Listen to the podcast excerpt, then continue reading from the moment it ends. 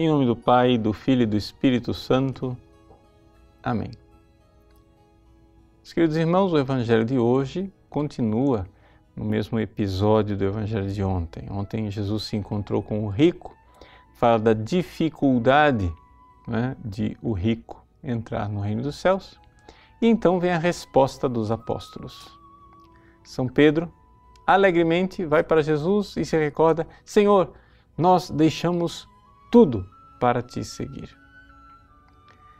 E aqui, Santo Tomás de Aquino, ao comentar esta página, diz assim: é importante nós recordarmos que o que torna uma pessoa perfeita não é deixar tudo. O deixar tudo, essa parte negativa, o desapego, ele é importante. O que faz a pessoa perfeita, porém, é seguir, deixar tudo por Jesus nós deixamos tudo para te seguir. E Jesus pontualiza: é isto mesmo. Quem deixar pai, mãe, né, mulher e filhos, casas e campos, por amor a mim, por amor ao reino dos céus. Este amor é que é importante porque as pessoas muitas vezes erram com relação à vida espiritual porque não compreendem que não basta somente o que você faz. É importante ter em mente por que você faz. Porque se você não tem um porquê correto, aquele ato aparentemente justo torna-se iníquo. Vamos esclarecer isso. Existem atos que são intrinsecamente maus. É? Existem coisas que é, são injustificáveis, seja qual forem as circunstâncias. Então, isso daqui nunca vai ser bom. Mas existem atos que podem ser virtuosos. É? Por exemplo, dar esmola a um pobre é algo que pode ser virtuoso. Fazer jejum é algo que pode ser virtuoso. Sei lá, usar um hábito como a batina pode ser algo virtuoso.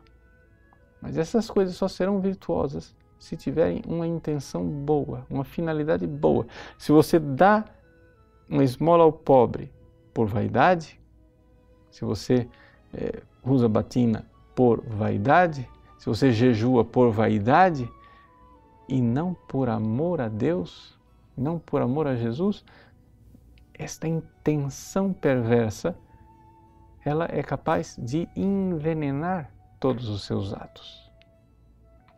Por isso, por amor a Jesus. Se não existe este amor, essa realidade interior pelo Cristo, todo aquilo que nós fazemos né, é como se apodrecesse por dentro. É por isso que Jesus dirige palavras duras aos fariseus que viciavam seus atos de justiça, os atos é, da lei, com as suas intenções más, que eram as intenções de autojustificação. Ou seja, se colocavam no lugar de Deus, se faziam salvadores de si mesmo. Então precisamos é, prestar muita atenção em duas coisas. Primeiro, no fato de que, se nós temos atitudes éticas, mas não temos a finalidade última, que é o bem maior, o sumo bem, Jesus, Deus, então nós não temos ética. O que nós temos é uma etiqueta, boas maneiras, ou seja, uma estética. Nós não temos uma ética. A etiqueta tem essa característica, ela é uma éticazinha, ela é simplesmente uma estética. Você quer parecer um bom menino, mas a sua intenção não é boa. Essa é a primeira coisa. Então, nós precisamos olhar para uma segunda realidade: purificar nossas intenções. Nós precisamos nos preocupar com isso, que realmente as nossas ações de doação, de entrega, etc., tenham sempre, coloquemos nosso coração sempre no cadinho da humilhação para nos purificar e purificar cada vez mais, porque as nossas intenções podem e devem ser sempre purificadas. Sim, deixar tudo, mas por amor a Cristo pela razão correta. Deus abençoe você. Em nome do Pai, e do Filho, e do Espírito Santo. Amém.